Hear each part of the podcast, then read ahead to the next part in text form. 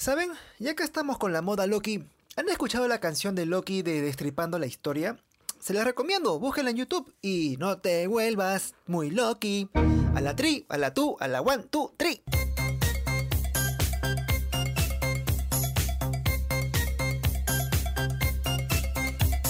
Hola, mis ternuritas apocalípticas.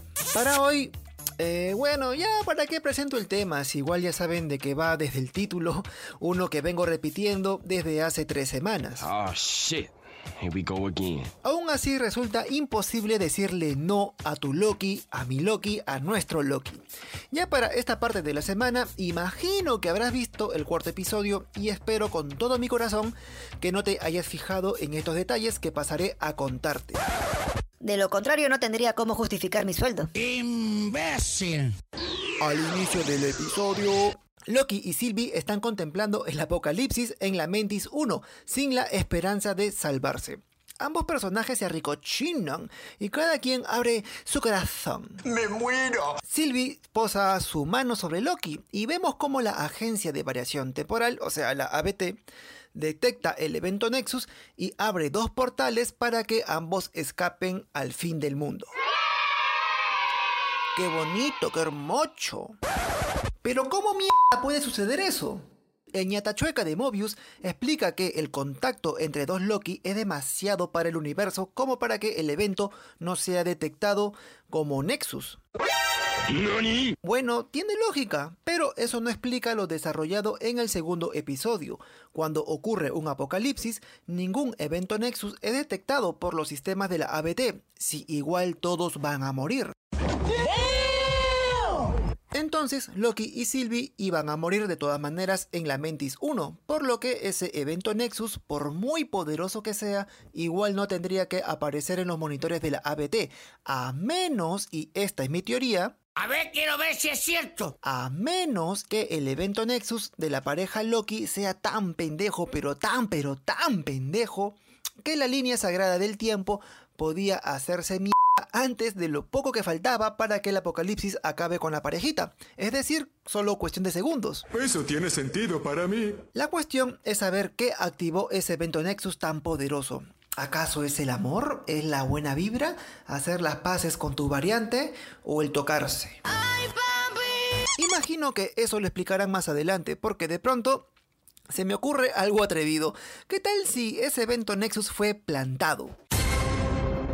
O sea, ahora que sabemos que los guardianes del tiempo son puro robotín, alguna mente maestra que sabe absolutamente todo lo que ocurre en el universo pudo haber activado la aparición de ese evento Nexus en la ABT para que así salven a los Loki. Eso también sería una buena razón, no sé, yo digo, no más causa. Y al que no le gusta, que se joda. Y hablando de eventos Nexus, el cuarto episodio no explica cómo la ABT solucionó el bombardeo de Sylvie a la sagrada línea del tiempo. Recordemos que la base entró en crisis y no se mostró mucho más.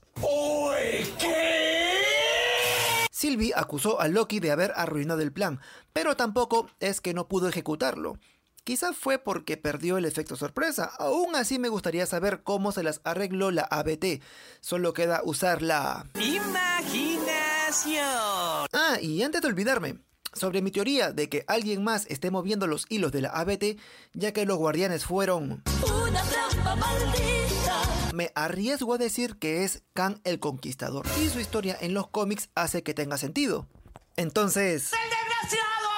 Khan es el apodo de Nathaniel Richards de la Tierra 6311 y supuesto descendiente del padre de Reed Richards. No te lo puedo creer. Un buen día viaja en el tiempo, específicamente al antiguo Egipto, y se hace el faraón de la salsa.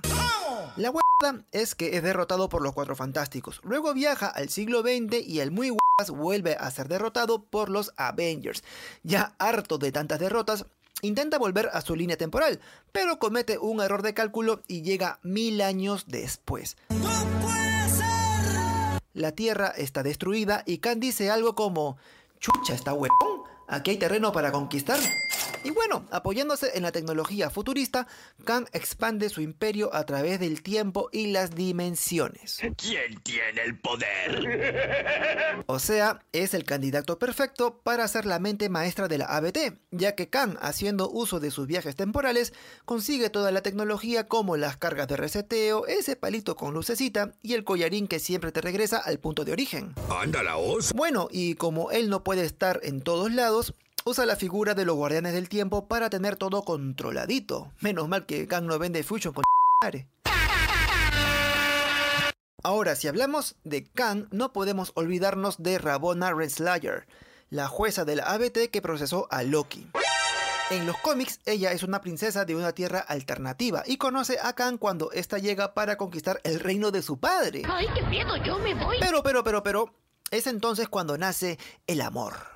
El amor recontratóxico, porque ambos pasaron del odio a las rupturas, a la venganza, y luego otra vez al amor, algo así como en la vida real. Si llevamos esta información a la serie, me parece que Rabona no es una variante cualquiera. No, no, no, no, no, no, no, no, no, no, no. Es alguien que ya sabe qué mierdas está sucediendo y quizá eso se deba a que ya es pareja de Kang y ambos están confabulados. Porque si vas a cagar la vida de millones de personas, siempre es más bonito hacerlo en parejita. Un dato así rapidito como en tus mejores noches. Cuando Rabona poda a Loki, ¿no les recordó eso a la muerte de Phil Coulson en Avengers 1? Prácticamente lo mismo, a ambos le dieron por la Troya. Seguimos avanzando en la serie. Hay un par de cosas que analizar sobre la podada a Loki. Ya sabemos que Loki está vivo, por lo que la podada no supone una muerte inmediata. En la escena postcréditos vemos que es esperado por cuatro variantes. No se sabe cómo ni por qué ellos están ahí esperando como si ya supieran de antes que Loki acabaría allí. Pero bueno, solo son detalles. ¿Y sabes qué? Ay, ¿qué? La cuestión es que ser podado es más ser teletransportado a una realidad vertedero para meter allí a todas las variantes que jodan a la línea sagrada del tiempo o simplemente a gente que quieren desaparecer. Estás tramando algo, ¿verdad? Es de esperar entonces que Mobius y todos los podados estén allí. Sin embargo, ¿eso no les parece bastante cruel? O sea, una cosa es podar con el bastón, pero ¿qué tal si todos los que son eliminados por las cargas de reseteo también acaban allí? Eso sí sería ser bien maldito. Usted es diabólico. Y ya para acabar, hablemos de las variantes que aparecen en la escena postcréditos. Empecemos por el Loki vacunado, digo, el Loki más viejito. Su nombre oficial es Loki Clásico y apareció en Venus número 6 de 1949. Originalmente formaba parte de los dioses olímpicos que fueron desterrados al inframundo y tuvo que engañar a Júpiter para ir a la Tierra y así esparcir el odio, la ira y la maldad. ¡Hijo del diablo!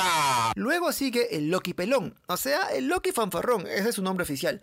Ese que tiene su propia versión del Mjolnir y viene a ser el Loki que habría resultado si hubiera vivido la vida de Thor. Quiero una explicación, no gay. Quizá este Loki nació en lugar de Thor, causando un evento Nexus, poniéndolo en el radar de la ABT, o tal vez ascendió al trono por su propio poder, y su Mjolnir no vendría a ser más que otra cosa, algo así como algo en honor a Thor, ¿no? ¡Cielos, qué macizo! Sobre el Loki cocodrilo no hay mucho más que decir, salvo que según la mitología nórdica, Loki se ha transformado en animales. Quizá eso sea esa variante, algo así como el Loki de las leyendas nórdicas tal cual. Por último está el Kid Loki. Es básicamente el dios de la travesura en el cuerpo de un niño. Pasa que Loki muere a manos de Sentry en los sucesos de Asedio o CH número 4 del 2010. Pero antes de eso, Loki hizo un pacto con Hela para poder renacer nuevamente, aunque sacrificando sus memorias. Ay, no, eso di jamás. Por cierto, Kid Loki forma parte de los Young Avengers. Teniendo en cuenta que Kate Bishop, miembro de los Young Avengers, aparecerá en la serie Hawkeye, ya podemos decir que Marvel está armando las bases para los jóvenes Vengadores. Ah, y seguro dirán que me olvidé de Sylvie y su escena de chivola siendo intervenida por la ABD. ¡Aguanté! Aún es un misterio saber cuál es el evento Nexus. Por lo poco que se ve, la pobre Sylvie no hace ni m y se la llevan sin más. Esa es más un secuestro que perseguir a los malos. Ella no es una... Mi teoría es que es intervenida porque simplemente es una Loki y la ABT busca a todos los Loki para mantener el control absoluto de la línea sagrada del tiempo. Y eso es bastante poético, ¿no les parece? Saber que está destinado al fracaso, pero a la vez eres la gran amenaza para poder salvar al universo, es simplemente hermoso, es, es, es hermoso. Omelette de fromage. Y ya creo haberlo contado toditito en este podcast. No te vayas, chao. Muchas gracias por quedarse hasta aquí y si ya están acá, por favor compartan el podcast, descárguenlo para que me tengas así en tu celular hermoso pechocho junto a tus selfies. Ya conmigo será hasta la próxima semana. Chau chis.